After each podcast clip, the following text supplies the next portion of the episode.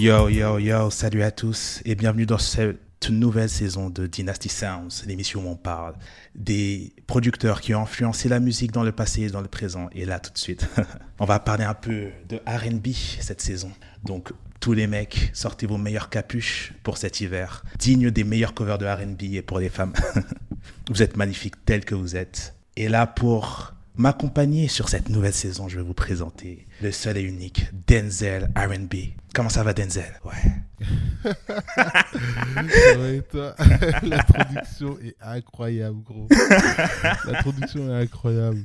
Ouais, là c'est RB Denzel cette fois-ci. Euh, ça va vraiment être une saison, ouais, to all the ladies out there.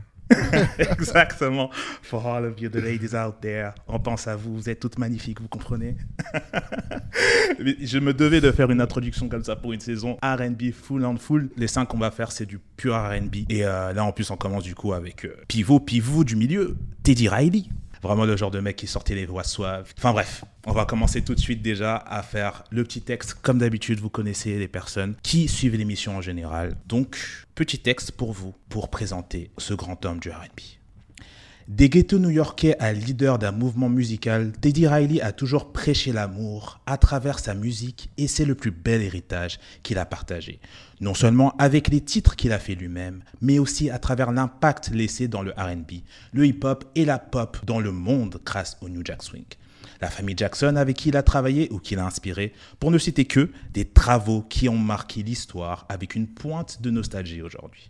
Bon, comment tu vois cette présentation de Teddy Riley? Est-ce que tu trouves que ça le représente bien? Tu des choses à rajouter? Ouais, ouais, ouais, je suis tout à fait d'accord avec ce que tu dis, hein, notamment en ce qui concerne son, origine de Harlem, parce qu'il dit très souvent que c'est de là que tout vient, c'est de là que tout part. Et euh, ouais, pour le reste, on verra, notamment en ce qui concerne son influence sur euh, la musique en général et notamment sur la pop. Mais on aura l'occasion d'en parler un peu plus profondément quand on aura creusé un peu notre conversation sur le loustic. Ouais, ouais, ouais, je suis vieux. J'ai 33 berges dernièrement, donc euh, mon vocabulaire vieillit un peu avec moi. de toute façon, là, ça, ça, colle vraiment à l'ambiance parce que c'est une ambiance de grown man, tu vois. Une ambiance vraiment euh, full RB. C'était à l'époque où le RB, euh, les mecs, c'était les mecs qui se faisaient tromper, tu vois ce que je veux dire. c'était les hommes qui mhm. essayaient de reconquérir leurs femmes après avoir déconné et tout, tu vois. C'était pas toxique. C'était pas le, le, le RB purement toxique d'aujourd'hui. C'était pas Brent, tu vois. je pense à ça parce qu'il y avait un gros débat sur euh, le RB euh, d'aujourd'hui et de l'époque, euh, sur ce que ça représentait et tout. Ouais, ouais, j'avais vu ça. Ouais, ça avait pas mal tourné. Je pense qu'on aura l'occasion d'en parler de temps en temps ici. parce que franchement, je trouvais que c'était quelque chose d'assez intéressant. Mais du coup, commençons par le début, Teddy Riley, qui, bah, en fait, a un, un, départ de vie qui pourrait beaucoup faire penser à celle des rappeurs en réalité, parce qu'il a grandi dans la cité. Et à Harlem, plus notamment, donc, euh, quand on pense à New York, quand on pense à Harlem, on pense à toutes ces personnes qui viennent de là-bas et tout ce que ça représente au point de vue de la culture musicale aujourd'hui, tu vois. Enfin, je sais pas, moi aujourd'hui, quand je pense à Harlem, euh, je pense à Deep Set, tu vois. Donc, on est vraiment sur quelque chose de complètement différent.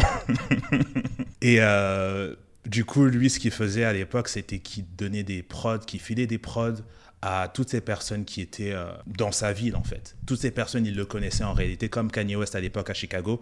Bah, lui, c'était comme ça quand il était jeune à Harlem. Les gens venaient le voir pour lui demander des prods, ce genre de choses, et euh, qui se basait beaucoup sur la culture musicale qu'il a eue lui, parce que c'est assez particulier, parce que lui, c'est un mec qui a grandi avec euh, l'ambiance très R&B soul avec lesquels tes parents te faisaient grandir, tu vois. Donc et le côté musique très church et tout, ce qui fait que déjà il savait faire du piano très jeune et après a utilisé des instruments très jeunes et tout. Et en plus, il était dans une famille de musicos et tout. Je me rappelle qu'il disait qu'il était euh, à une session d'enregistrement de Cool and the Gang pour euh, quand ils ont fait Celebration, genre euh, le truc légendaire de ouf, tu vois. Je sais pas si tu avais vu passer cette info. Ouais, si, si, je l'avais entendu, ouais. Ouais, ouais, ouais. il racontait ça, tout ça avec sa voix. C'est mon mentor qui l'avait invité.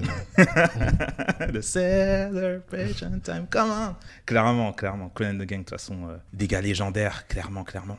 Et d'un côté, tu avais son côté, c'était un jeune de la rue, tu vois, où il allait écouter euh, des personnes qui allaient faire des battles à New York et tout. Il disait qu'il avait écouté du coup LL Cool euh, faire sa battle à New York. Enfin, c'était deux cultures. D'un côté, il y avait l'Apollo, il allait écouter des James Brown et tout. D'un côté, il y avait le hip-hop. Et donc, c'était vraiment un enfant de cette double culture dans la musique qui n'était pas forcément encore euh, quelque chose de très démocratisé. C'est-à-dire que c'était soit euh, les jeunes voulaient faire du RB, soit ils faisaient du hip-hop, tu vois, mais il n'y avait pas forcément ce pont qui se créait entre les deux, tu vois. Mhm. Du coup, le premier qui lui a vraiment permis d'utiliser ses connaissances et sa culture d'une manière effective, ça a été Keith Sweat quand il est parti le voir euh, dans sa cité. Parce que du coup, là, euh, à cette période-là, je crois que hum, Teddy Riley, il avait déjà bossé avec des rappeurs, genre Cool Maudie et tout. Mais euh, il n'avait pas bossé dans le RB à cette période-là. Et euh, Keith Sweat, il va le voir et il lui dit Ouais, j'ai bien aimé ce que tu as fait avec ces gars-là et tout. Et Riley lui dit Mais gros, je fais pas de RB, moi, qu'est-ce que tu racontes, tu vois? Et Keith Sweat lui dit Ouais, mais t'inquiète, donne-moi les bails et à partir de là, on pourra bosser ensemble, tu vois. Et il disait à l'époque, en plus, c'était un truc où c'était chiant, où quand on te dit T'inquiète, je vais t'appeler, c'est pas T'inquiète, je vais t'appeler comme maintenant où t'as ton smartphone, tu t'es dehors et tout, on t'appelle tranquille, tu vois. Là, t'étais obligé de rester chez toi, à la maison, attendre toute une journée qu'on t'appelle pour ensuite recevoir le coup de téléphone et tout. Et après, ça passe, tu vois. Enfin bref, tout ça pour dire que le son s'est fait avec Keith Sweat. Et euh, je sais pas si tu te souviens du son en question. Non, je me souviens plus du, du, du- du nom. Euh, du coup, c'est le premier son qui avait cette patte vraiment New Jack avant que ce soit le New Jack, avant que ça soit défini comme du New Jack, tu vois. Où on était vraiment encore euh, dans des phases où on disait c'est un artiste RB, donc c'est forcément du RB, mais un peu plus up tempo. Euh, Le son, c'était I Want Her, où on est vraiment sur une phase. Ouais, voilà, c'est- voilà. On est sur quelque chose vraiment de très. euh, c'est le New Jack qu'on connaît aujourd'hui, en fait, parce que réellement, le, le saut du New Jack, il n'a jamais vraiment euh, particulièrement changé. D'ailleurs, pour toi, qu'est-ce qui a rendu. euh, parce que du coup, le son a bien marché, tu vois. Et à ton avis, qu'est-ce qui a fait que ce son-là, qui a été plus up-tempo, on va dire, qu'est-ce qui a fait que ça a marché à l'époque, en réalité, le New Jack en termes de sonorité? À mon avis, ce qui a fait la popularité du New Jack, c'est, euh, et d'ailleurs c'est plus ou moins comme ça qu'il euh, définit le New Jack en interview, c'est euh, la proximité en fait entre le RB et le hip-hop que ça crée. Ça donne un son tout nouveau, mais un son qui est quand même, tu vois, héritier des- des mouvements précédents. Moi, quand j'écoute du New Jack, en tout cas, euh, quand, quand il avait tenté de le définir, j'ai reconnu que c'était plus ou moins une espèce de funk sous, sous stéroïde, avec des machines sous stéroïdes, tu vois. Mm. Quand tu écoutes un truc comme, par exemple, on peut dire que Poison de Belle Beef DeVoe, c'est du New Jack. Et euh, en vrai, quand, si tu enlèves la batterie euh, électronique et que tu mets une vraie batterie, ben, c'est un drum break de, de, de James Brown, tu vois. Et euh, moi, je pense que euh, pour moi, c'est né comme ça. Parce que, comme tu l'as dit, c'est un New-Yorkais. Il a dû vivre les block parties euh, des, des, gros DJ qui développaient leur art à l'époque. Il a entendu les gros drum breaks bien efficaces et tout. Et lui, il voulait synthétiser ça, tu vois. Il voulait synthétiser ce son euh, d'ancien et euh, lui apporter quelque chose de neuf. Arriver à faire ça seul avec des machines, tu vois, cet héritage-là. Et c'est cette fusion, en fait, je pense, entre du coup le RB, euh, les drum breaks euh, bien hip-hop de l'époque et euh, la volonté, tu vois, de, de ramener quelque chose d'ancien vers le nouveau qui a fait la popularité du truc, tu vois. Parce que euh, ils ont des affinités avec. euh, c'est un son qui a des affinités avec des choses qui sont passées dans le passé, mais c'est modernisé, Mhm. tu vois. Et c'est ça pour moi qui, qui, qui a fait, qui a fait ce truc-là, tu vois. C'est entendre un truc vieux ou une touche euh, un peu rétro avec euh, un, un son tout, tout à fait nouveau et donc il y a déjà des familiarités. Les gens reconnaissent déjà ce son-là, mais ils l'entendent avec euh, une nouvelle euh, allure, tu vois, une nouvelle facette. Mhm. Ouais, c'est exactement ça. En plus, bah, ça colle vraiment à les influences dont il parlait, le fait qu'il parle de James Brown et tout. Je me rappelle qu'il disait justement que lui, c'était son rêve, Ouais. c'était de faire travailler des personnes comme ça, de la soul et euh, justement euh, leur faire travailler comme ça à travers leur musique, tu vois, justement des, gars comme James Brown et tout, des gars comme James Brown, Luther Vandross en fait, qui pouvaient faire des sons plus upbeat et euh, des sons plus mélodieux chacun de leur côté, tu vois, et euh, créer tout Ouais. ce melting pot là pour que ça crée sa musique et que ça définit en réalité son son, le son que lui-même il a apporté, tu vois, avant que ce soit là pour le coup le New Jack qu'on connaît aujourd'hui, dont on va vraiment rentrer en détail parce que là c'est vraiment euh, parce qu'en réalité ça a toujours été le son qu'il a proposé, tu vois. Mais on va rentrer encore plus en détail euh, dedans. Parce que là, il était encore en train de se chercher, tu vois. Mais pour lui, ça a été là sa première brèche réellement vers le RB, tu vois. Qui lui a permis, en gros, de se dire vraiment. Le RB, c'est là où je commence à me sentir bien, à, apprécier plus qu'on va dire que le rap, euh, alors qu'il venait justement d'un endroit où le rap était très très prisé à cette époque-là, dans les années 80. Là, c'était la fin des années 80, c'était là où le rap il commençait à avoir une réelle identité, en tout cas, euh, où c'était pas juste du non, non, tu vois, très découpé. On est encore beaucoup dans ça, mais les NWA, il me semble qu'ils étaient déjà là à l'époque et tout, donc ça commençait à devenir plus brutal. C'était plus que du Grandmaster Flash et tout. C'est là on arrive à son premier groupe de R&B qui est Guy, trio musical. Tu connais quelques sons de Guy un peu? Est-ce que c'est des est-ce que ouais, Teddy Riley c'est un mec avec qui tu as grandi musicalement? Euh, Oui, par des artistes, enfin un artiste en particulier. Euh, inutile, je pense, de le mentionner. Bon, je mentionné quand même. Mentionne quand même. DMG. Bah oui. Ouais, MJ. Mhm. Mais euh, ouais, c'est quand même un gars avec qui j'ai grandi. aussi par Blackstreet. Mm. Blackstreet aussi. Ouais, évidemment, Donc ouais, c'est un artiste avec qui, euh, avec qui j'ai grandi et que j'ai connu de, de, de, plus ou moins loin, tu vois.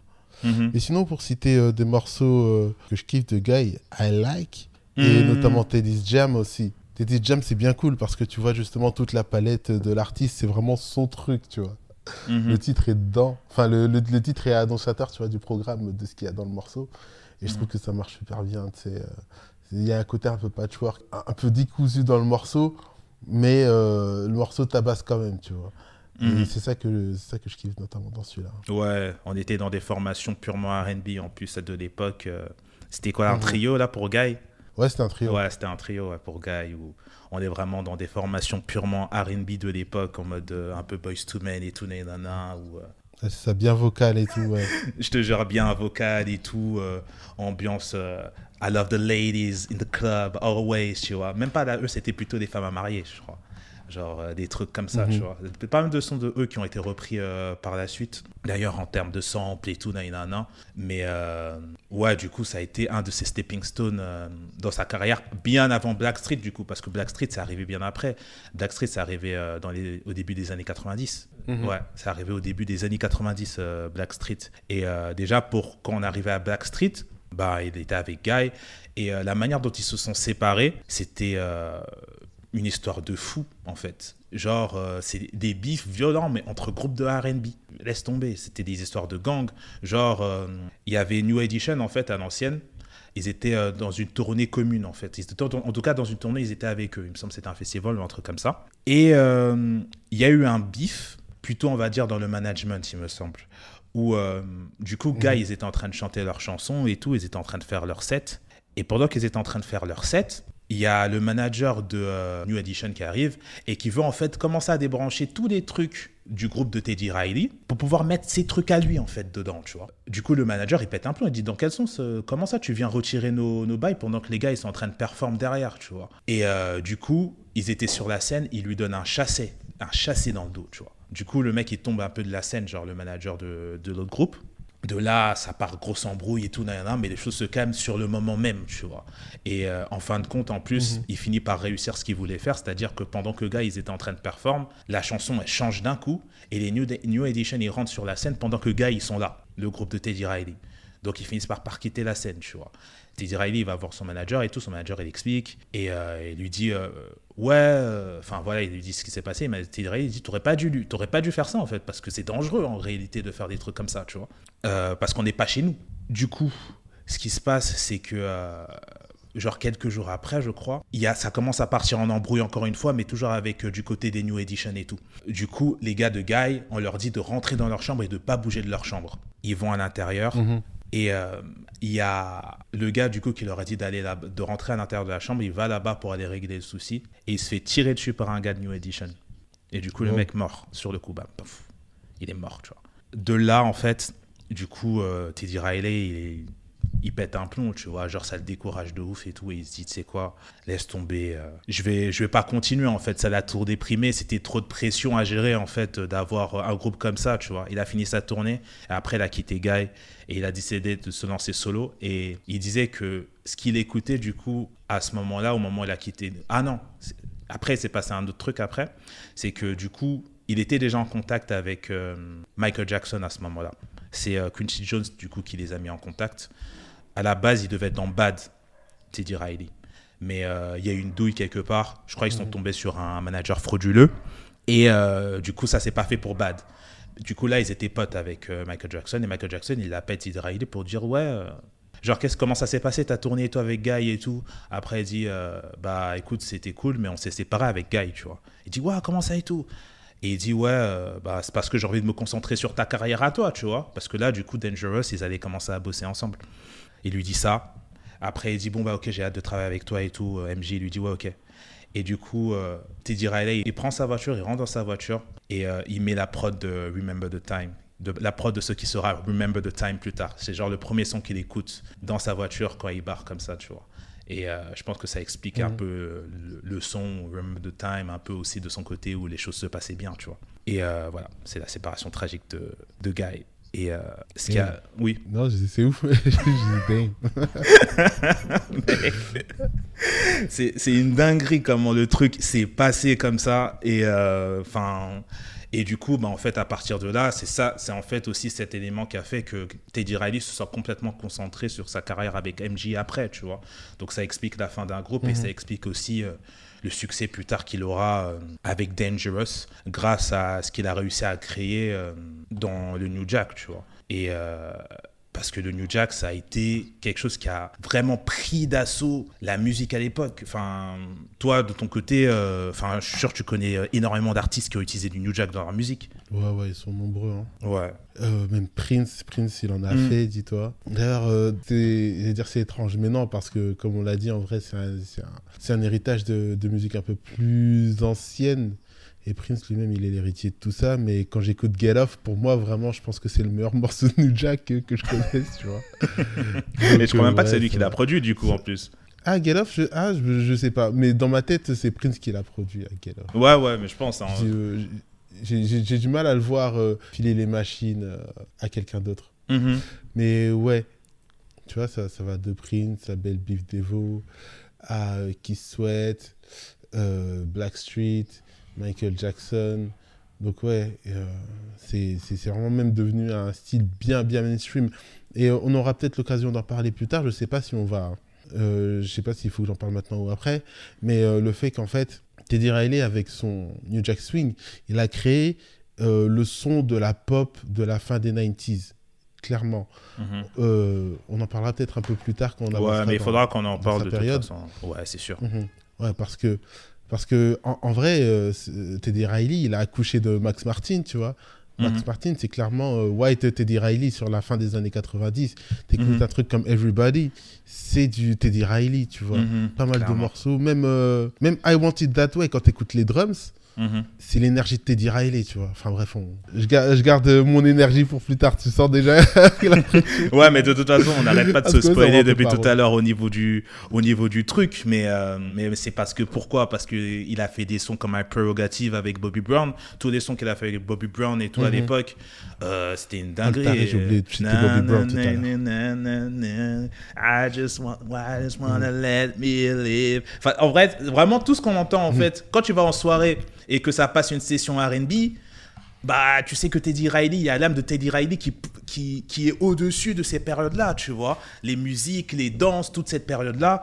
Et c'est vraiment Teddy Riley qui est arrivé et qui a fait ces choses-là musicalement euh, dans le R&B en fait. C'est une dinguerie ce qu'il a été capable de, créer en fait dans cette période-là, le mouvement qu'il a créé. Et euh, je pense que justement ça a permis de, entre guillemets, c'est un grand mot parce que le R&B c'est incroyable, mais on va dire, euh, enfin non, on va dire la douceur du R&B parce que j'ai utilisé un, terme péjoratif en fait, mais non, on avait la douceur du R&B d'un côté.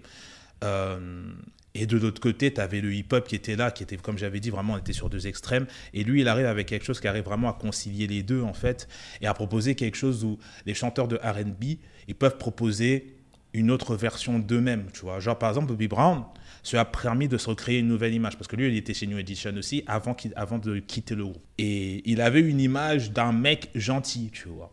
C'était pas euh, le mec, le Bobby Brown bad boy qu'on connaît tous aujourd'hui en fait. Et justement, c'est cette image de vraiment sexy boy que le New Jack Swing lui a apporté musicalement parlant, tu vois.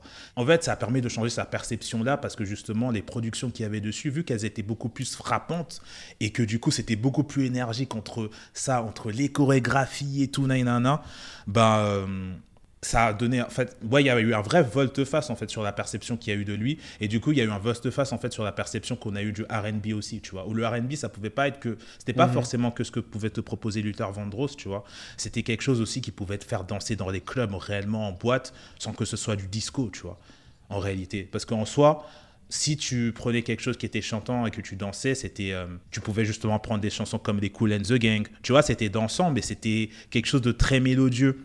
Tu vois ce que je veux dire ou pas? Ouais, ouais, totalement. Exact, tu vois. Et euh, t'avais ça, ou bien t'avais des trucs comme James Brown, où tu partais des choses qui partaient un peu plus dans la funk et tout. Mais quelque chose avec euh, des grosses basses et tout dans le R&B, c'était pas des choses qui étaient c'était pas là en fait. C'est ça qui a apporté le New Jack Swing clairement dans la musique euh, à l'époque, dans le R&B de l'époque. C'était ce côté plus up tempo dans les musiques. Et euh, Bobby Brown, ça a été un des fers de, en vrai le fer de lance parce que Keith Sweat, c'est le premier succès dans le New Jack, mais Bobby Brown, c'est le premier numéro 1 dans le New Jack avec ma prérogative justement que je disais. Euh, bah, qu'aujourd'hui, quand tu vas dans les soirées un peu 90s et tout, que tu continues à entendre aujourd'hui parce que ça rappelle quelque chose en fait, un côté très nostalgique dans la New Jack, tu vois. Et ouais, donc est-ce que tu penses que c'est quelque chose qui a fait son succès justement, le côté plus up tempo et tout euh, dans la musique euh, du New Jack? Parce que même Bobby Brown, il commençait à rapper carrément, il rappait sur les, sur les, sur les chansons de son album Bobby, il rappe carrément. Et ça, c'est une dinguerie pour un chanteur. En vrai de vrai, ce qu'on entend aujourd'hui avec les chanteurs qui rappent et qui chantent, euh, voilà, c'est ça que je voulais plutôt te demander. Est-ce que tu penses que l'héritage du R&B aujourd'hui vient de ce que Teddy Riley il a fait à l'époque, où justement il pousse les artistes qui chantent à la base à rapper même carrément dans leurs chansons? Ouais, ouais, ouais. Ce mélange-là entre euh, rap et RB, c'est comme ça qu'il définit euh, parfois, parce que la définition change en fonction des interviews, mais c'est une des manières dont il définit euh, le, le New Jack Swing. Et je pense que ça a eu une influence incroyable sur pas mal d'artistes, sur pas mal de démarches, tu vois. Je pense notamment à purée, Montel Jordan. Oh, oublier de ouf, tu vois. de ouf. Bah oui, mais alors, Tu, tu- tu vois, un truc comme un truc comme How We Do It, tu vois, ça aurait probablement pas pu exister s'il n'y avait pas eu Bobby Brown avant et s'il n'y avait pas eu euh, Keith Sweat et, euh, et euh, Teddy Riley, tu vois. Et c'est un des premiers euh, aussi à avoir vraiment, vraiment poussé le délire de mettre du peura, tu vois, dans son R&B, d'avoir un truc un peu thuggish dans son R&B et qui a fait péter le truc. Mais euh, il euh, doit ça à l'héritage, notamment, je pense, de, de Bobby Brown et du travail que Teddy Riley a fait, tu vois. ah, Donc, mais je suis totalement cordé avec ça. Ah mais c'est sûr de toute façon. Oui, Montel Jordan, c'est, enfin, on est vraiment dans une ambiance New Jack. Il y a eu vraiment une aura dans cette période-là où des personnes en fait. Donc déjà, Teddy Riley, il avait son son. Il a, justement, il a sorti des sons qui étaient vraiment dans les phases du New Jack. Un des sons de mes sons favoris, qui pour moi est une dinguerie jusqu'à aujourd'hui, et tu me diras si j'ai raison. C'est Right Here de SWV. I'm right here, qui reprend Human Nature. Bien sûr. I'm right here. Hey, hey, Bien Hey sûr, bien sûr. hey. La chanson qui. Je vais voir pourquoi cette chanson donne envie de pleurer bêtement.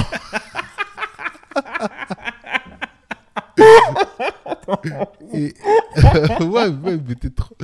Elle mettait dans des émotions bizarres. Je captais pas les paroles, mais tu sais, l'ambiance avec euh, le vent, tu sais, euh, sur la plage. Les SWV, ils ont l'air trop purs, tu vois, la petite phrase avec le cheval et tout, frère. C'est, c'est, c'est, c'est immaculé, tu vois. Et. euh, Ouais, ça, et euh, bon, là encore, on anticipe un petit peu, mais euh, la touche aussi Neptunes dans le morceau, et la petite voix de Pharrell qui fait S-W-V, ça aussi, oh là là, quel morceau, quel morceau, quel morceau. Mais de fou. D'ailleurs, ça m'a fait un choc quand j'ai capté que c'était Pharrell, ça, parce que Pharrell, je l'ai capté beaucoup plus tard. Enfin, je l'ai Mais tu sais que moi, tu m'apprends quelque chose. Quand j'ai que. découvert que... Ouais, c'est Pharrell, c'est Pharrell qui fait le S. Ouais, je savais absolument pas. C'est dingue. Oui. Une fois que tu l'as entendu, tu peux plus te l'enlever. Quand tu Oh, écoutes c'est le morceau, tu entends la voix de Pharrell. Tu sais que c'est Pharrell. Oh, oh la dinguerie. Oh la dinguerie. Parce que c'est vrai que, mais de rien, c'est vrai que c'est- bah, c'est c'est lui qui l'a amené sur le devant de la scène, euh, Pharrell Williams et Chad Hugo. C'est lui qui les Ouais. a ramenés sur le devant de la scène. Ouais, ouais, c'est c'est une coprode avec euh, les Neptunes. Les Neptunes sont crédités hein, sur euh, Right Here. Hum. T'avais vu, com- t'as, t'as vu comment il, il les a ramenés sur le devant de la scène Genre, euh, comment il les a trouvés? Ça, par contre, non, ça j'ai cherché, j'ai pas trouvé. Ah ouais? Bah en fait, il organisait des concours, euh, mais ça du coup c'était beaucoup plus tard. euh, c'était plus tard, dans, bah, justement dans cette période-là, parce qu'on est dans les, on est dans les années 90. hein. Et euh, Ouais, un peu post-Black Street euh, quand il s'est installé en Virginie, là. ouais, voilà. Bah Mhm. Là, en fait, ce qu'il faisait, c'est qu'il organisait des, des concours de talent. Et euh, justement, de, de, beatmaker, du truc comme ça, tu vois. Chad Hugo et euh, Pharrell Williams, ils se sont croisés avant et tout. Ils ont décidé de former leur duo. Et ils ont participé à ce concours-là, euh, fait par Teddy Riley. Teddy Riley, il a entendu les gars faire leur musique. Euh, à partir de là, pour lui, c'était fini en fait. Genre, il n'avait pas besoin d'écouter les autres ou quoi. Il voulait absolument bosser avec eux, tu vois. Et du coup, bah, à partir de là, Teddy Riley, il a été le monteur de Pharrell Williams et de Chad Hugo. Et euh, depuis, c'est resté, tu vois. Jusqu'à maintenant, Pharrell Williams, il, il le respecte de ouf. Dès qu'il y a des talks, il l'invite et tout, nanana. Et euh, même, euh, il y a une phase où, euh, dans le clip Grinding de Clips, il y, a Ouais. Te- il y a Teddy Riley dans le clip. Ah ouais? Ouais, J'ai jamais cramé ça. Ouais, il y a Teddy Riley dans le clip. Il est là avec ses habits bien hood, avec sa casquette et tout. Et il est dans le clip. Toujours avec son collier, euh, barbe, collier, euh, moustache, ça. Bouc. Ok, je, vais- je vais voir ça, je vais voir ça après la- après l'enregistrement là. Ah ouais, ouais, ouais, il est dans le clip. Il est posé fort. Posé fort. Non, c'est, c'est- du coup, c'est, c'est un respect qu'il a toujours eu pour Teddy Riley euh, par rapport à ça. Et en réalité, est-ce que tu penses que Pharrell Williams s'est un peu euh, inspiré de, de Teddy Riley pour ses drums et tout Parce qu'il en utilise beaucoup pour le coup? Ouais, ouais, bah écoute, moi j'ai un exemple qui me vient à l'esprit. Parce que ouais, il y, a il y a une chose dont je voulais parler, bah du coup je vais en profiter pour en parler en ce qui concerne l'esthétique de, de Teddy Riley. Mhm. Une des choses aussi euh, qui a fait la qualité, de, la qualité et la popularité euh, euh, du New Jack Swing, et ce qui a fait que c'était une, une innovation, c'est l'insertion de plein plein d'FX, tu vois, plein d'effets spéciaux, plein de sons au niveau des percus qui ajoutent du cachet, tu vois, au morceau, qui donne une couleur, une, un côté un peu brutal, tu vois. Quand tu écoutes un truc comme Jam, tu vois, des fois, tu entends des bruits de verre qui se cassent, enfin, des trucs comme ça Mhm. même sur. euh, ça m'a toujours choqué sur In the Closet, tu vois, t'entends une espèce de ballon qui se dégonfle. Enfin, tu vois, ce truc un peu. euh, musique. euh, vraiment, tu sens que c'est sur ordinateur, c'est un patchwork avec plein de trucs bizarres euh, qui viennent se greffer au, tr- au- au- au morceau. Et euh, ouais, ça, je le retrouve par exemple sur un morceau comme Grinding, tu vois. Quand je pense à Mhm. Grinding, je vois très bien euh, Pharrell, tu vois, penser Ouais. peut-être euh, à ce son-là qui est celui de Teddy Riley. Ce son avec des FX, des, des, des, des sons euh, bizarres, tu vois. Mhm. Ouais, moi je pense que ouais, il y a, il y a au moins une influence là-dessus et probablement sur le R&B aussi la manière de composer. J'ai jamais vraiment pensé à, à sciencer le truc, tu vois, mais Mm. euh, je suis sûr que si tu vas chercher notamment du côté de Justified, tu vas retrouver du Teddy Riley dans la manière de produire son R&B. hein. Mhm. Mais je pense aussi, hein, surtout qu'il y a beaucoup de personnes qui disaient justement que les artistes de Virginie en général, euh, donc Missy, euh, Timbo aussi Timbo aussi, non? Oui, totalement. Voilà, Timbo, Timbo. Oui, Ah non, voilà. c'est des, des, des Devontae Swing pour Timbo qu'il a sorti de là, mais euh, il donne quand même beaucoup ses props à, à, à Teddy Riley. Ouais, qui ouais. De ses grosses influences. Et justement, ouais, je pense que bah il y a beaucoup justement d'artistes qui viennent de Virginie et tout, qui euh, parlent beaucoup de Teddy Riley, euh, qui et justement à qui en fait ils doivent un peu une partie de leur carrière à Teddy Riley d'une manière ou d'une autre, parce qu'il a toujours été là pour pousser les artistes qui euh, venaient de là, tu vois, genre qui venaient d'autour de lui. Donc il y avait bon, avant il y avait Harlem comme j'ai dit, où les gens venaient tous faire des prods chez lui, comme il disait, genre je faisais des productions pour des gars et leur mère carrément, tu vois. Et, euh, et là, Virginie, c'est comme ça, des Missy Elliott et tout, ils arrivaient. On va parler de Missy Elliott d'ailleurs, petit teasing, mais euh, des personnes qui arrivaient et qui justement s'inspiraient de son travail ou travaillaient directement avec lui. Rodney Jerkins, par exemple, genre, il a quitté sa ville pour aller en Virginie pour aller lui donner une démo, tu vois. Euh, parce qu'il était absolument fan de Teddy Riley. Euh, toute cette sonorité-là, très. Vraiment, musique qui part un peu dans tous les sens dans les oreilles avec beaucoup de batterie et tout. Bah, c'est Rodney Jerkins. Et euh, bah, en fait, en réalité, il y a une patte qui vient de Teddy Riley parce qu'il s'est énormément inspiré de lui, tu vois. Et du coup, ils ont beaucoup travaillé ensemble. Et Teddy Riley, il a pris Rodney Jerkins sur son aile. Il a pris Darkchild sous son aile avant que Darkchild devienne Darkchild, tout simplement, tu vois. Donc, ouais, l'influence qu'il a déjà, bon, on l'a dit, elle est musicale, mais en réalité, elle est aussi personnelle avec les artistes, euh, avec certains artistes plus que d'autres. Mais en tout cas, il a créé une ère. Et c'est ça le truc, en fait. Il y a, peu d'artistes euh, à qui on peut donner une ère. Je me rappelle, euh, on parlait du coup du New Jack, d'où ça venait. Et il y avait euh, le frérot Fucking Famous Shit derrière euh, l'écran qui disait que euh, ça avait aussi été entamé, euh, genre, euh, d'une certaine manière en Angleterre par un gars, je sais plus exactement comment il s'appelle. Mais déjà, j'ai envie de dire, en vrai, à New York à l'époque, sachant qu'il venait de la cité, est-ce qu'il savait vraiment ce qui se passe en Angleterre? C'est une question que je me pose. Et puis de deux, c'est son son à lui, en fait, à partir du moment où lui, il est arrivé, il a posé le son et que le son, il a commencé à être euh, utilisé par des artistes américains, que ça redéfinit la musique, le RB à l'époque, tu vois. Et un peu le rap aussi, parce qu'il a travaillé avec des rappeurs et tout, des rappeuses. Euh, Il y a un son avec Foxy Brown. euh, Ah, encore non, ça c'est bien après, ça, c'est avec Blackstreet. Euh, un son, j'en parlerai plus tard et tout, peut-être dans, les, dans mes sons favoris parce que le son il est génial. Genre. Ah, comme ça, vous verrez pas, je pense. Mais. Ah, euh, si, si, t'inquiète, moi j'ai capté. Ah, tu vois? Ah Can I get you home with me? Bien sûr. Ah mec, quel bail. Mais euh, ouais, c'est Atman qui me dit Get You Home. Je savais c'était Get You Home, mais euh, ça c'est bien plus tard pour le coup. Merci Atman. Mais voilà, tout ça pour dire que à partir du moment où lui, Teddy Riley est arrivé avec New Jack, c'est là où ça redéfinit vraiment le R&B et enfin que ça a donné une, de nouvelles ailes en fait pour pousser encore plus et que ce soit repris aussi par du coup des nouvelles icônes, des personnes plus jeunes et euh, des personnes qui sont peut-être plus alternatives aussi, tu vois. Donc comme, comme on disait en fait, Teddy Riley il a eu le son, il a eu euh, tout ça et tout. Euh, on va parler de, on va parler de MJ. En vrai, parlons de MJ maintenant parce qu'en réalité, à partir de là, il y a eu une consécration du New Jack parce qu'il a sorti l'album Dangerous. Et déjà, qu'est-ce que tu penses toi de l'album Dangerous subjectivement? L'album Dangerous. Dangerous, c'est. euh, moi, je trouve qu'il y a une belle évolution en fait du son de Michael Jackson vers un truc encore un peu plus agressif et un peu plus mystérieux, un peu plus, euh, un peu plus bizarre, tu vois, comme l'indique par exemple la pochette. Et euh, j'aime beaucoup aussi l'énergie, tu sais, la, la patate. Enfin, je saurais pas t'expliquer, mais. Enfin, si, je vais essayer quand même d'expliquer parce que c'est- quand même le but du podcast. Oui, bah oui. Surtout toi, c'est toi l'homme technique, gros. Donc, euh, hey, des trucs comme ça, je te laisse. Ouais. I'm listening, bro. Ouais, mais Da- Dangerous, euh, moi je kiffe énormément parce que t'as. En fait, pour moi, c'est la suite logique de Bad, tu vois.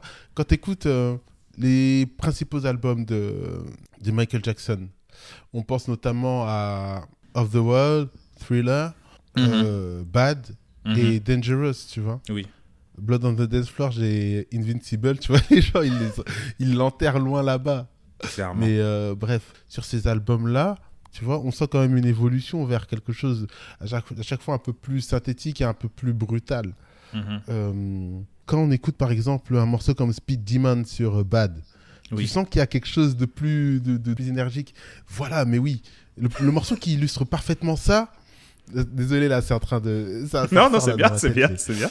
euh, mais le, le morceau qui, a- qui illustre pas faire- parfaitement ça, et je sais pas pourquoi j'y ai pas pensé, c'est le premier de la tracklist de Dangerous, Tri- Trip on Me. Mhm. T'as une patate dans ce morceau qui est incroyable. Même MJ, la manière dont il chante, c'est là qu'il commence à développer son. Tu vois, son truc un peu nerveux, là. Truc qui Ouais, mais de ouf, là, tu sens que. Ouais. Ouais. De ouf, D'ailleurs, c'est trop marrant. C'est sur Dangerous qu'il le pousse ad-lib. vraiment, tu vois, ce truc-là. Je te jure, il y a trop de sons, ils chantent quand ad- Il y a trop de sons dedans, ils chantent quand ad-lib. tu vois Ils chantent quand ad-lib. Ouais. Bah, c'est- ce, truc bad énervé, moi, de, de mémoire, c'est surtout euh, à partir de Dangerous, tu vois, qui, qui, qui, qui le développe. Tu sais, même sur euh, Dirty Diana, il aurait pu le faire, Mhm. mais il le fait pas de ouf comme sur un Trip on Me, tu vois. Mhm. Même sur Leave Me Alone, il est énervé, mais il est pas énervé comme sur Trip on Me, tu vois. Ouais, ouais, de ouf. Mais bon, dans Bad, il l'est un peu déjà. Et tu vois, ça commence à partir un Ouais. peu dans les, dans les grosses mimiques. Ouais, ça mais commence à partir. mais dans, c'est dans Dangerous, Ouais. en effet, que là, vraiment, euh, c'est toutes les onomatopées, euh, c'est là, tu vois.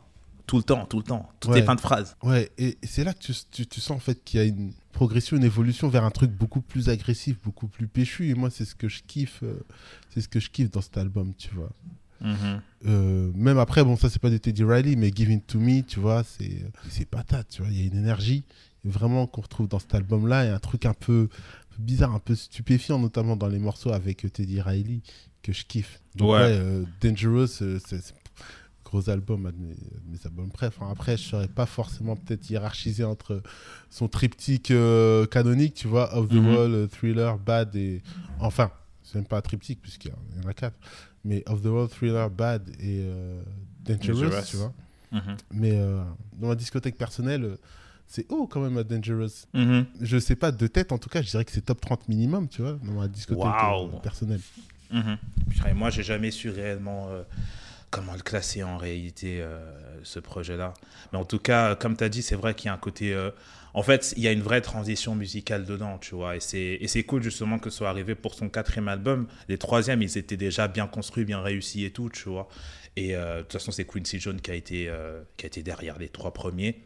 Et je pense que Quincy Jones, vu que, vu que c'est lui qui a fait la relation entre les deux, il savait justement qu'il avait besoin de, de cette nouvelle vague dans sa musique, en fait, que Michael Jackson devait représenter quelque chose encore plus dans la pop. Et en réalité, c'est pour ça, d'un côté, que Michael Jackson est considéré comme le roi de la pop, c'est le roi des mouvements dans la pop, un peu, tu vois. Et euh, parce qu'il a toujours eu une oreille sur ce qui se passait dans la musique noire, vu qu'il vient de là. Et du coup, avec Teddy Riley, c'est ce qu'il a eu, tu vois. C'est la nouvelle vague qui perce dans le RB, c'est ça. C'est euh, justement euh, tout ce qui est New Jack Swing, tu vois.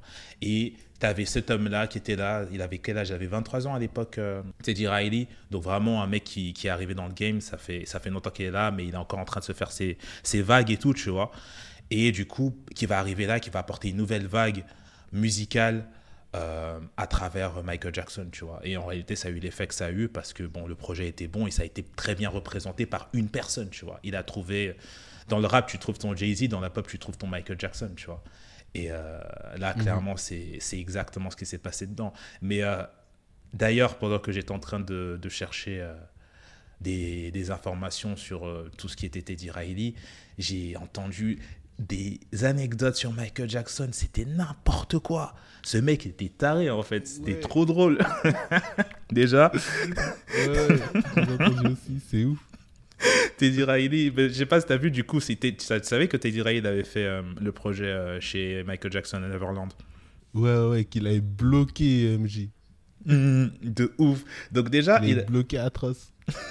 mais vraiment, déjà, il a bloqué. Déjà, rien que le début, c'est ils arrivent et encore, on va dire ça, c'est classique, tu vois. T'arrives, le mec il dit bon, let's go to the studio, man. Allez, on va bosser.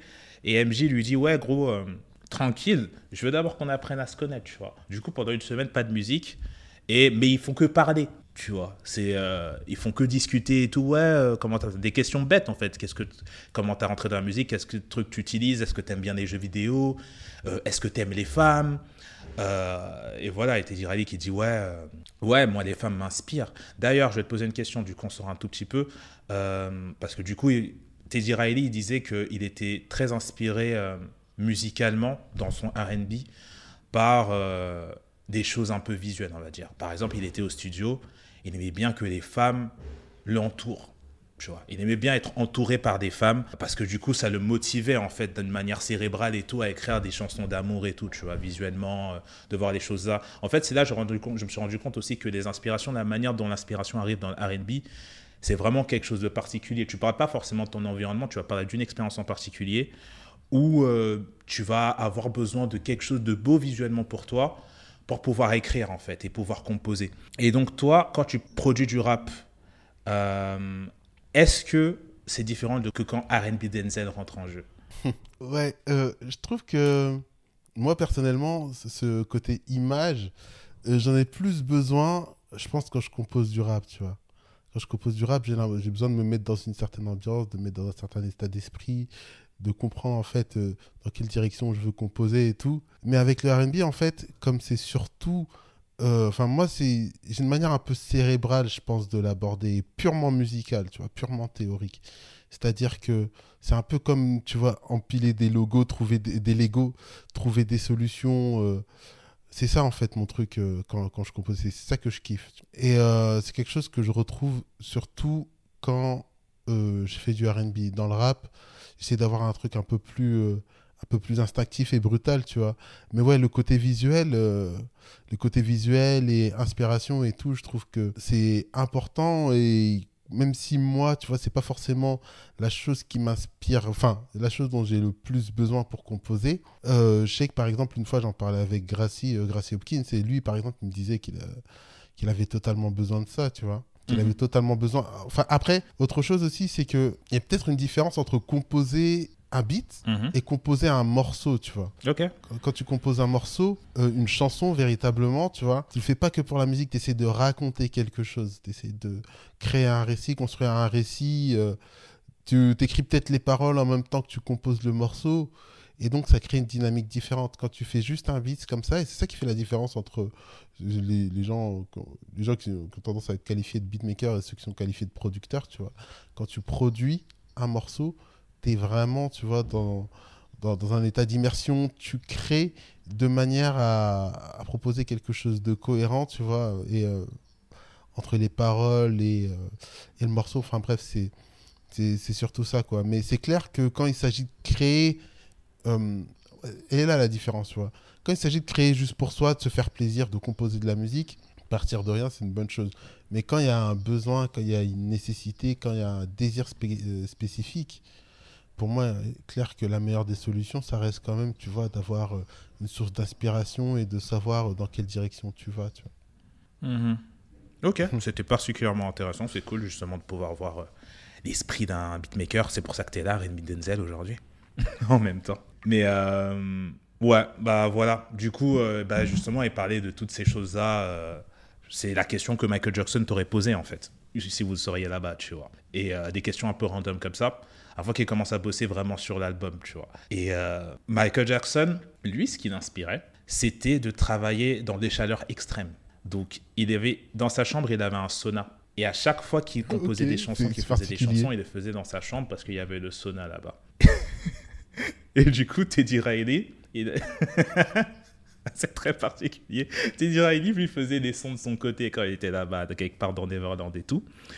Donc il va être là, il va dire ouais, euh, vas-y, il commence à composer un son et tout, tu vois. Et euh, Michael Jackson, il va être là, il va l'écouter, il va dire attends, attends, attends, attends, attends, attends, viens, on va dans la chambre. Et du coup, à chaque fois qu'il devait faire des trucs comme ça et qu'il sentait qu'il y avait quelque chose qui se passait, vite dans la chambre. Ils vont dans son bureau, du coup, qui est dans sa chambre.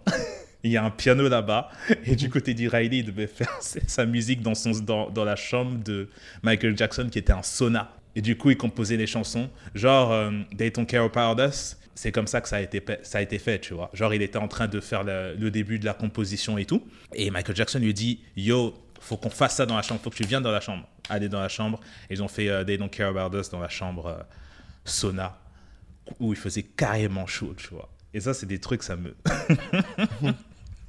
ça m'a fumé de ouf. Tu te dis, mais tu dis, en fait, Michael Jackson, il était complètement. ba- C'était un baiser du cerveau, en fait. Déjà, dans quel moment tu te mets dans des conditions comme ça pour faire de la musique, tu vois? C'est incroyable. Même, même je suis en train- je suis en train de penser là aux machines. Les machines, euh, les machines, elles sont pas prévues pour ça, chacal.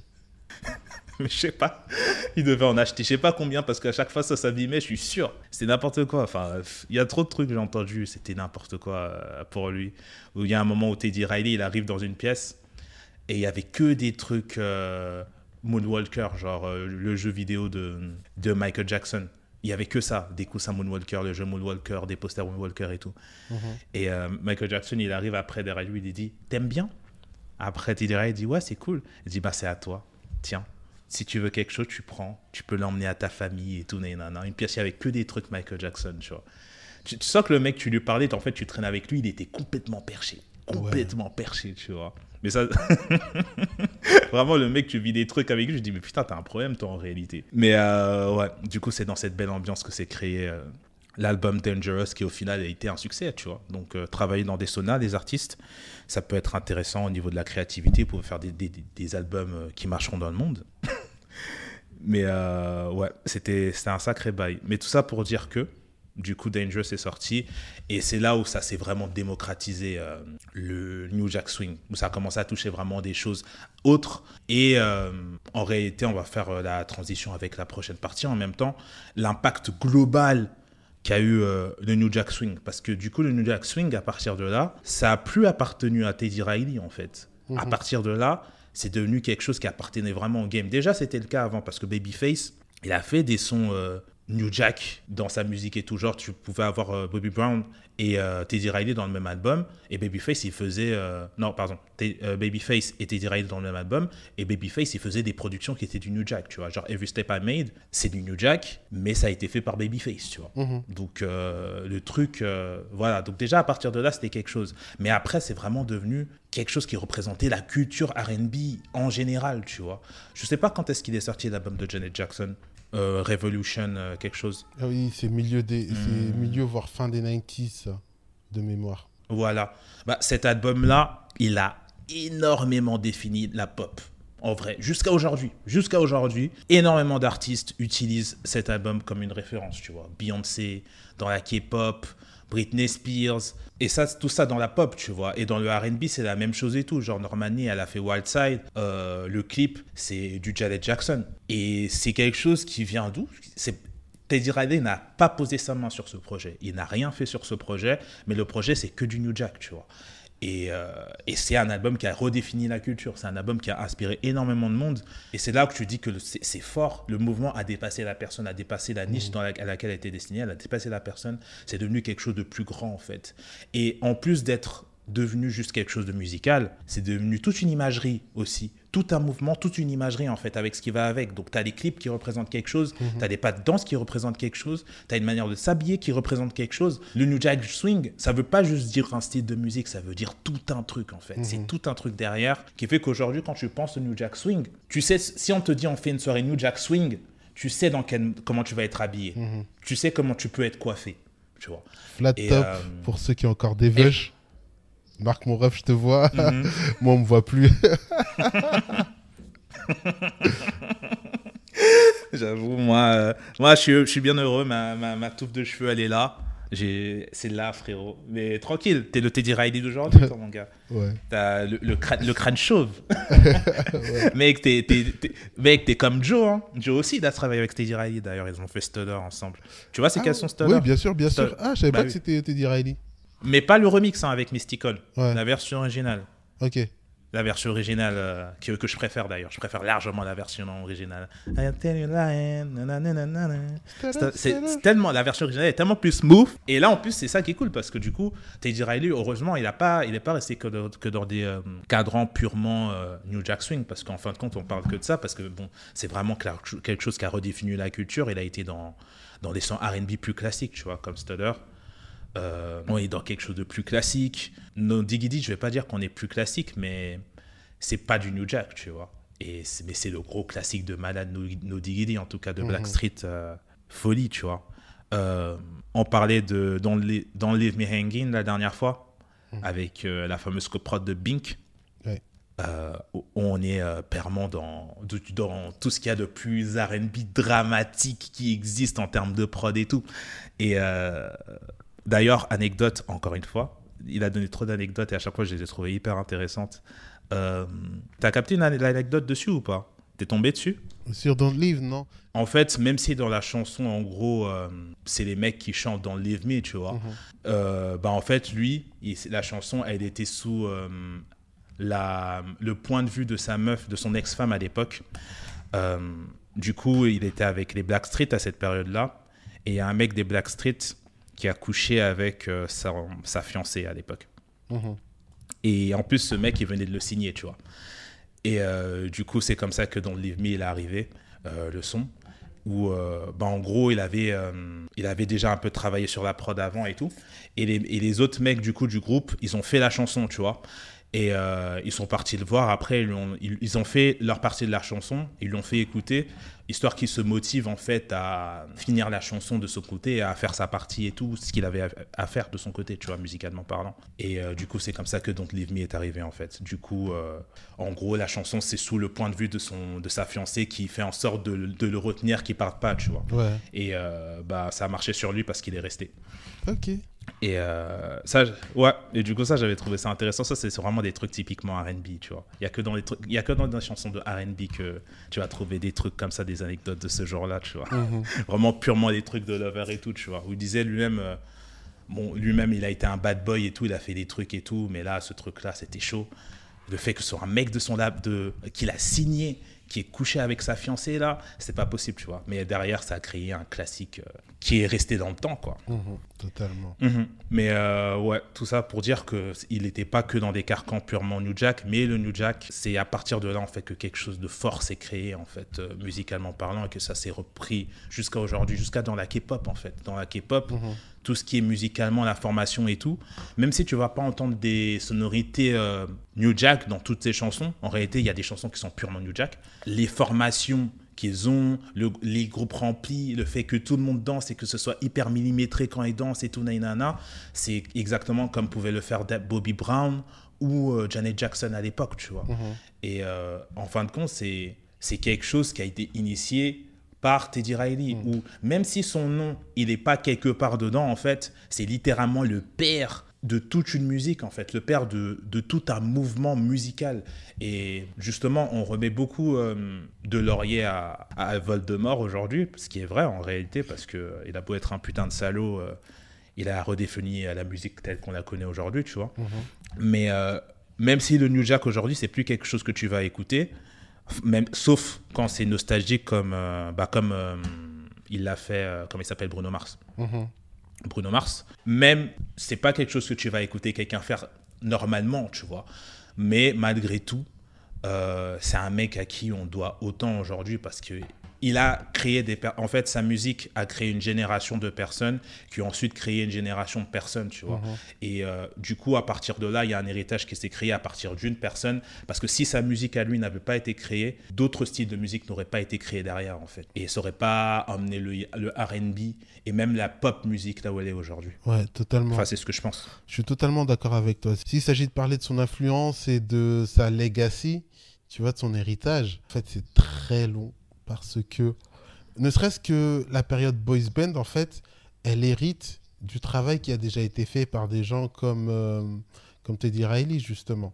Et ça, c'est ça, c'est relativement incroyable. Et même quand on écoute, on en parlait tout à l'heure euh, pour préparer la réunion, mais euh, quand on écoute le son des 90s, et le son des 90s, il est surtout dominé en fait par l'influence de Max Martin. Max Martin, il a produit des trucs vraiment, on va dire 80, 80%, j'abuse, mais bref, un gros pourcentage de la pop 90s euh, et des plus gros succès, que ce soit Britney Spears ou les euh, Backstreet Boys, tu vois. C'est, t'entends le son du truc, c'est influencé jusqu'à la moelle par euh, le travail de Teddy Riley, tu vois. T'écoutes les drums sur un morceau comme Mhm. euh, I Want It That Way, tu vois, des, Bla- des Backstreet Boys, bah, c'est du Teddy Riley. T'écoutes Everybody, Mhm. c'est de la G-Funk, euh, c'est de la Blue-Eyed G-Funk, tu vois, avec euh, une influence bien Teddy Riley aussi, tu vois, au niveau du son. C'est euh, Mhm. c'est une espèce de This is how we do it, euh, dire Beverly Hills, mais bon, tu vois, tu captes, tu captes l'ambiance, tu vois. C'est une espèce de This is how we do Mhm. it white en clair, s'il faut dire les mots, s'il faut dire les termes. Donc ouais, en fait, son influence est absolument tentaculaire, tu vois, sur, euh, sur la pop mainstream et notamment sur euh, la musique des années 90, tu vois.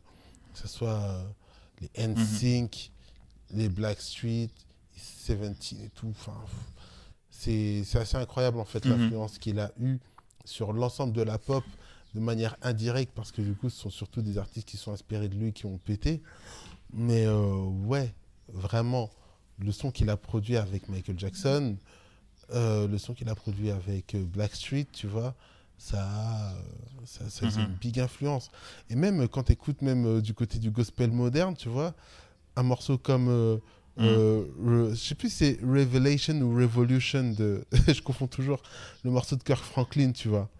Je sais pas si tu vois. Ouais, ouais, mais en tout cas, je vois c'est quoi. Ouais. Do we need a revolution? Wouh ouais, ouais, ouais, Ouais. ouais, c'est vrai, c'est vrai, c'est Voilà, vrai, carrément. C'est vrai, c'est Et vrai. c'est ben, vrai. Je sais pas si c'est peu de temps avant ou après, il y a le morceau The Fix de, de Blackstreet qui sort.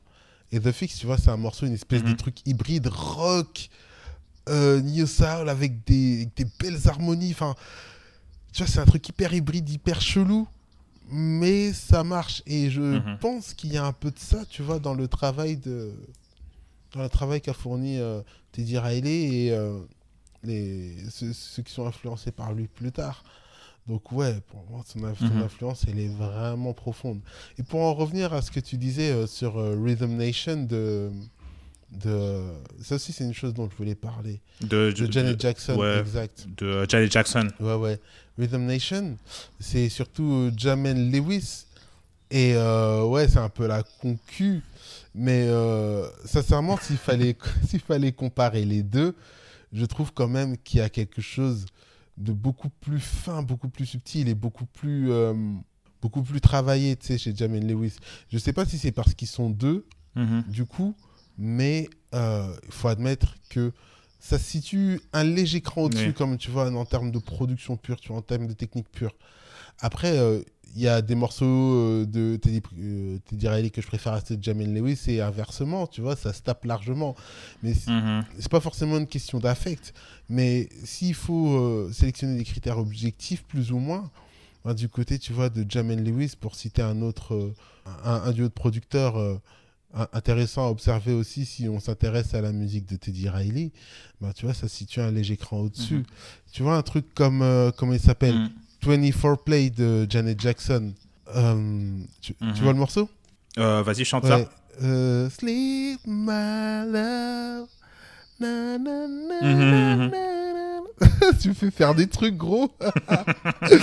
Cette saison-là, c'est moi qui Ah gros, tu connais, hein. eh, faut, faut imager, faut imager pour le public, gros. Faut Mais imager pour le public. Et quand tu analyses en fait la structure, les accords et tout, c'est d'une finesse de fou malade. Mais euh, je pense ne jamais avoir entendu Mhm. Teddy Riley, tu vois, composer un truc qui allait aussi loin, tu vois, en termes de compo. Il y a une énergie un peu à la Mhm. Stevie Wonder et tout. Enfin, bref, ce, ce- ce truc-là. Et même quand on va chercher du côté de la patate pure, un morceau comme Rhythm Nation, euh, Mhm. c'est euh, du. Il y, a- il y a une influence, tu vois, de, de la, de la New Jack, mais c'est de la New Jack plus, plus, tu vois, 5 étoiles et demi. T'écoutes le Voilà. truc, même. euh, Non, je suis, je suis d'accord. Et Je un suis jour-. Je suis un, un jour, j'écoutais du Sly the Family Stone. Je me souviens plus du morceau. Mais je sais plus ce qu'il fait. Et j'ai entendu. J'ai vu la lumière, c'est j'ai entendu le petit bout de sample et je me suis dit non, ça vient de là.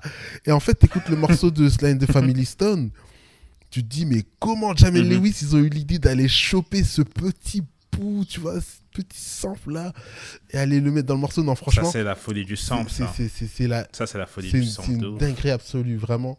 Je recommande aux auditeurs d'aller checker euh, le morceau du coup original de, de Sly and the Family Stone qui marche très bien, tout seul déjà, quand il n'est pas samplé. Et le petit bout, l'espèce de petit break euh, euh, qui a été samplé par Jamel Lewis pour Rhythm Nation, c'est ouf, Mm. c'est complètement dingue. Donc voilà, euh, juste pour Mm. euh, dire un petit mot, tu vois, quand même sur la concu. Même si euh, je pense qu'en termes de postérité, Jamel Lewis sont en dessous, peut-être parce que c'était un peu plus niché, parce que c'était un peu plus pointu aussi. En termes de postérité, on n'est peut-être pas sur les mêmes degrés, tu vois, d'influence, mais euh, ça reste quand même. Tu mais il faut dire, euh, t'es direct. Ouais. Ça reste quand même important. Ouais, exactement, exactement. De toute façon, euh, c'est Teddy Riley, comme j'ai dit, le fait qu'il soit le, à la tête du mouve- d'un mouvement et en plus qu'il ait eu des hits déjà, des hits avec des gens et des hits par lui-même, fait que son nom représente plus quelque chose aujourd'hui, tu vois, euh, que ceux qui ont géré justement l'album Rhythm Nation. Même si, comme tu as dit, hein, franchement, euh, Rhythm Nation. Enfin, c'est pour ça que le son il est aussi iconique. La production est complètement folle, le sample utilisé est complètement fou, l'imagerie est complètement folle, tu vois. Mais c'est euh, déjà le fait que le son soit aussi identifiable New Jack Swing et euh, pour le- l'oreille, on va dire euh, l'o- l'oreille du casu, tu vois, qui écoute juste de la musique pour se faire plaisir et tout, tu vois. C'est pas quelque chose qui va forcément retenir euh, particulièrement ah ok ce mec a fait une variation en plus par rapport à là ou par rapport à là. Euh, ça fait partie d'un gros mouvement. Surtout que là, en plus, on est arrivé vers des albums qui, a- qui touchaient une plus grande, une grande, plus grande population pop. Donc, qui dit pop, en réalité, dit euh, beaucoup moins de personnes qui sont connaisseurs et beaucoup de plus de personnes qui apprécient la musique juste pour l'apprécier, tu vois. Sans particulièrement l'analyser, juste pour en profiter, tu vois. Donc, je pense que c'est là où on en est. Où, euh, c'est pour ça aussi qu'aujourd'hui, par exemple, tu vas pas les mentionner pour euh, une d'une manière ou d'une autre en termes d'influence et tout, non, non, non, tu vois. C'est vraiment des personnes qui, qui ont digué de ouf, qui te diront que ces gars-là, à quel point ils ont apporté dans la culture et à quel point ils ont fait un travail incroyable dans l'album de Janet Jackson, de toute façon, qui est clairement un pilier euh, de tout ce qui s'est fait dans le New Jack et tout ce qui s'est fait dans la pop music, tu vois. Mhm. Je pense que c'est un peu. Ce qui peut expliquer justement ce côté-là où euh, c'est moins un nom particulier, tu vois, mais qui mérite quand même d'être euh, d'être écouté hein, de toute façon. Mhm. Enfin, j'ai envie de dire, euh, c'est un peu le but de Dynasty Sounds, parler des producteurs les plus nichés pour pouvoir en parler ou les pas forcément nichés parce que Teddy Riley il est pas niché, il est juste moins connu que d'autres producteurs parce qu'aujourd'hui malheureusement, bah, sa musique c'est pas de la musique qui va forcément faire vendre, tu vois, c'est pas de la musique que les gens vont forcément écouter, sauf comme j'ai dit pour des valeurs nostalgiques. Mhm. Mais je crois que le dernier projet sur lequel il s'est retrouvé, euh, c'est sur Robin Thicke, je crois que j'ai vu. Il s'est retrouvé euh, sur l'album de, euh, de Snoop Dogg, où il y a Sexual Seduction, là. Il était dans cet album, il a produit trois sons peut-être dessus. Il y a l'album de Robin Thicke où il y a Lost Without You, je crois. Non, non, non, c'est pas. c'est Sex Therapy, c'est l'album Sex Therapy de, de Robin Thicke. Il s'est retrouvé dedans et voilà, ça fait partie de ça, tu vois. Et sinon, il y a l'album Invincible, évidemment, de Michael Jackson, euh, qui n'était pas très bon, malheureusement. Mais, mais, mais, il a produit un son dedans que j'ai kiffé de ouf. Euh, mince, comment il s'appelle le son déjà Euh, Que j'ai grave saigné? C'est il y a, y, a, y a très peu de sons dans l'al- dans l'album de, de Michael Jackson Invincible qui sont bons, mais dans les très peu qui sont bons, bah il y a Butterfly déjà qui est Mhm. incroyable. Ça, c'est une dinguerie vraiment. Et euh, Heaven Can Wait. Je sais pas si tu vois ces quels sont. Enfin, c'est une des chansons les mhm. moins connues. Je pense que ça, vraiment, faut avoir écouté l'album, tu vois. Ouais, non, Mais. Euh, ouais, non, ça me dit rien. Mais You Rock My World, ça te parle pas? Euh, Si, il y a You Rock My World aussi, évidemment. Si, You Rock My World. Euh, non, si, si, franchement, ça a été le festival de live quand le son il est arrivé. C'est juste que l'album après, il n'était pas très bon, mais euh, You Rock My World, quand le son il est arrivé avec le clip avec Chris Tucker et tout là, t'es malade ou quoi? On a drive fort à l'époque avec ça. Mais oui, mais oui, mais oui, c'était, c'était abusé. Mais euh, ouais, tout ça pour dire que Teddy Riley aujourd'hui, c'est pas particulièrement un artiste que les gens vont ramener dans leur production et tout, mais en tout cas, une chose est sûre, et je pense que c'est un peu le but de ce podcast aussi, RB qui commence par Teddy Riley, c'est de marquer l'importance et l'influence qu'il a eu justement dans la manière dont s'est propagé euh, le RB, proposer quelque chose de plus upbeat dans le RB, donc de, on va dire, euh, moins doux dans ce qu'il proposait, euh, musicalement parlant avec le New Jack, créer ce lien entre le hip-hop et le RB qui est vraiment le fer de lance d'aujourd'hui où l'un ne va presque jamais sans l'autre. Et voilà, montrer à quel point cet homme représentait pour la culture et tout simplement qu'il faut mettre du respect sur le Teddy, quoi. Mhm. Donc voilà. Je sais pas si t'as un truc à rajouter. Ouais, je trouve qu'on n'a pas assez parlé de Blackstreet. hein. C'est vrai en réalité. C'est Ouais. vrai en réalité. Mais euh, ouais, c'est vrai qu'on a beaucoup parlé du New Jack parce qu'en réalité, New Jack, c'est beaucoup. Ouais. Euh, en réalité, bah, tu sais quoi, vas-y, lance-toi. lance-toi au, euh, euh, Ouais. au niveau de Blackstreet. Ouais, Enfin, déjà, tu sais comment ils ont été créés? Euh, ouais, il, il avait besoin d'un- d'une espèce de nouveau guy dans lequel il voulait, il voulait pas poser, il voulait pas chanter, mais euh, il a fait la démo de No Diggity et on l'a poussé à s'investir dedans et c'est ainsi qu'il a commencé le dièse. De mémoire, en tout cas, c'est comme ça que j'ai le truc. Mhm. Ouais. Ouais, c'est ça. C'était pour le projet. Mais c'était pour un film, il me semble, CB4. Ça a été un groupe qui s'est monté vraiment à l'arrache Mhm. pour euh, Blackstreet. Genre, euh, ils étaient. euh, Enfin. Il avait besoin de personnes, comme tu as dit, pour pouvoir chanter avec lui et tout. Il a trouvé un peu les poteaux qu'il avait sous la main. Ils ont fait le truc. Et après, ils ont été présentés un peu sous forme de groupe, tu vois. Alors que lui, c'est pas ce qu'il avait prévu. Genre, Ouais. euh, c'est c'est pas un groupe, tu vois. C'est Mhm. des gars, on a fait un feat, en fait. Mhm. Et euh, à partir de là, du coup, euh, ben, Blackstreet s'est monté. Et, euh, mais là, du coup, c'est un, un groupe où on est beaucoup plus sur du RB pur que sur la New Jack, pour Mhm. le coup, tu vois. Et ouais, et là, justement, comme on a dit, il y a de No, Diggity, évidemment, que les gens en parlaient. Et beaucoup de feats aussi qu'ils ont fait, du coup, avec des artistes euh, hip-hop ou RB. Mhm. Euh, c'est avec ce groupe-là qu'il a fait le plus. Parce qu'encore Guy, ils étaient de leur côté, ils faisaient leur musique et tout, tu vois, ils étaient en train d'évoluer ensemble et tout, jusqu'à ce que ça se pète. Mais euh, Blackstreet, là, purement, ça, c'est arrivé plus tard, du coup, et du coup, ça a vraiment fait partie de la culture RB hip-hop de l'époque, parce que c'était un peu comme ça qu'ils se présentaient. Tu avais une formation qui, repré- qui, qui, enfin, en vrai, qui faisait beaucoup penser à ce qui existait à l'époque avec les Jodeci et tout. Euh, ça, c'était un peu ce qu'ils proposaient avec des musiques vraiment purement euh, l'amour. Et c'était l'amour. euh, j'aime te voir arriver à la maison, euh, j'aime prendre soin de toi et tout, je veux que tu Mhm. deviennes ma femme. Vraiment cet amour purement, euh, genre, euh, purement, genre, euh, de bon cœur, tu vois. Quelque chose qui n'était pas particulièrement toxique, tu vois. C'était vraiment euh, de l'amour de, de bon garçon, tu Ouais, vois. ouais. Et euh, c'est exactement cette vibe-là dans laquelle avec, euh, on était avec les Backstreet. C'est vraiment ce RB où euh, tu vas entendre Teddy Riley, les, les interludes parler, tu vois, dans les chansons. Yeah, you already know what it is, right? Yeah, I want you to be my wife. I want you to be my lady. Ouais, je capte Let's go, B. Here we go again. Et tu vois le mec qui chante derrière. Exactement. Ce, de- ce début très parlé, Ouais. ou bien en plein milieu de la chanson, Ouais. très parlé, tu vois. Et après, euh, ça part et tout, tu vois. Et euh, ouais, ils ont fait des, des très belles chansons. Franchement, moi, j'ai grave kiffé euh, leur, euh, leurs deux albums. Mhm. Enfin, même pas, il n'y en a pas que deux. Moi, j'ai kiffé de ouf l'album, bah, déjà No Diggity, Mhm. où il y a No Diggity dedans. Et l'album Black Street aussi. Il me semble que c'est le premier. En tout cas, on est bien dans ce RB là. Non, Le- Moi, j'appelle ça le RB papa-maman. Ouais, c'est ça. vois. le R- le RB entre adultes consentants, tu ça. vois. C'est ça. Hum, de ouf.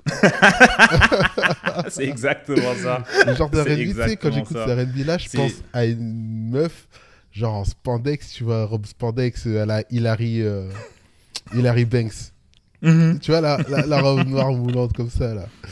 Et le, et le frangin avec Oui, un oui, peignoir en ouf, soie, de ouf. Hum, verre de vin rouge, les chandelles, mhm. ambiance Tony Braxton, tu vois. De ouf. Ouais, de- ouais, y- Mais j'ai vraiment toute, j'ai vraiment toute l'image en tête. Tu as toute tout l'imagerie. Toute l'image en tête. C'est vraiment. Mais je te Ouais. jure, c'est vraiment ce RB là avec lequel j'ai grandi. C'est celui-là. Mon daron, il me faisait grandir avec ce type de RB là, tu Je vois. vais te rajouter un détail qui va encore enfoncer le dernier clou du cercueil. la Big Sono avec, euh, avec la télécommande. Comme chez ce bon vieux Atman. je te jure. Même ça, c'est comme je dis, ça c'est des trucs, c'était typique comme ça. Mon daron, vu justement, vu qu'il était grave fan de ce type de R&B là, euh, et euh, ma sœur aussi, en réalité, ma sœur, elle a une playlist, elle n'a pas bougé depuis 2004, je crois. Elle part de téléphone en téléphone, sa playlist. Il y a que des chansons comme ça, tu vois, genre euh, des personnes comme As et tout, des Deborah Cox, des Keith Sweat. Je crois pas qu'il y ait du Blackstreet dedans, mais clairement, ça pourrait euh, coller au bail, tu vois, au vu des chansons qu'il y a dedans qui sont vraiment très love et tout, nanana, tu vois. Euh, mais vraiment, c'est des, c'est des sons qui sont faits pour faire plaisir à la femme, tu vois. C'est, Mhm. Tu mets la femme à l'honneur, tu mets la place à l'avant, tu vois. Make you wet. C'est genre, c'est moi qui vais te faire, qui vais te faire mouiller, tu vois ce que je veux dire? T'es pas là à mon service, je suis là à ton service. C'est ce genre de R&B, tu vois. Très, on est dans la sérénade et tout. On est là pour faire plaisir à la femme, tu vois, pour qu'elle te lance ensuite la culotte quand t'es sur scène euh, en train de faire tes chansons R&B. Ouais. Mais euh, ouais, donc euh, voilà pour Blackstreet où vraiment on était quelque chose de différent et je pense que justement c'est ça qui lui a permis aussi de continuer et c'est une bonne chose parce que du coup ça lui a permis de pour lui de de se faire percevoir de différentes manières et de différentes façons, tu vois, qu'il soit pas défini par une chose ou pour un, pour un son, mais qu'il soit défini par une, par une carrière qui, soit, qui a vraiment au final été hyper vaste, tu vois, où euh, il a été sur le devant de la scène, et il a été dans la production et sur le devant de la scène il a réussi à faire des hits qui ont vraiment euh, tabassé. Et euh, en, en termes de production il a énormément influencé le mouvement la musique et la musique R&B hip hop en général tu vois. Mhm. C'est en réalité toutes ces raisons là qui font que c'est un mec euh, qui est réellement res- respectable dans le milieu qui est vraiment respectable dans le R&B dans la musique. Et euh, dans la musique en général de toute façon vu qu'on a parlé de son influence dans la pop et tout et comment ça s'est répercuté tout ça tu vois. Mais en fin de compte même si son influence elle a touché tout ça c'est un artiste R&B au cœur. Et euh, les albums de Blackstreet font partie de ces de ces de ces choses qui le représentent le mieux tu vois. Mhm. Voilà quoi et autre chose à ajouter de ton côté? Non, je pense qu'on a fait à peu près le tour. hein.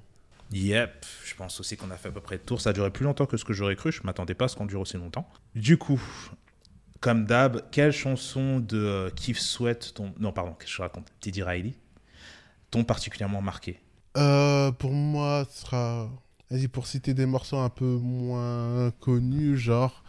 Bah écoute, je pourrais citer euh, The Fix. Ouais, The Fix de Blackstreet, Teddy's Jam. Mhm. Et par, par Mhm. contre, vraiment, euh, j'ai pas envie de dire de bêtises, mais logiquement, en tout cas, c'est lui hein, pour euh, Trip on Me. Trip, et je citerai euh, Trip on Me, mais je vais, je vais vérifier euh, que je dise pas de bêtises. Pas de mi de qui? De, De- Michael de qui? Jackson. Ouais, Euh, ouais, oui, ouais, me Trip on Me. c'est lui, hein, Michael Jackson.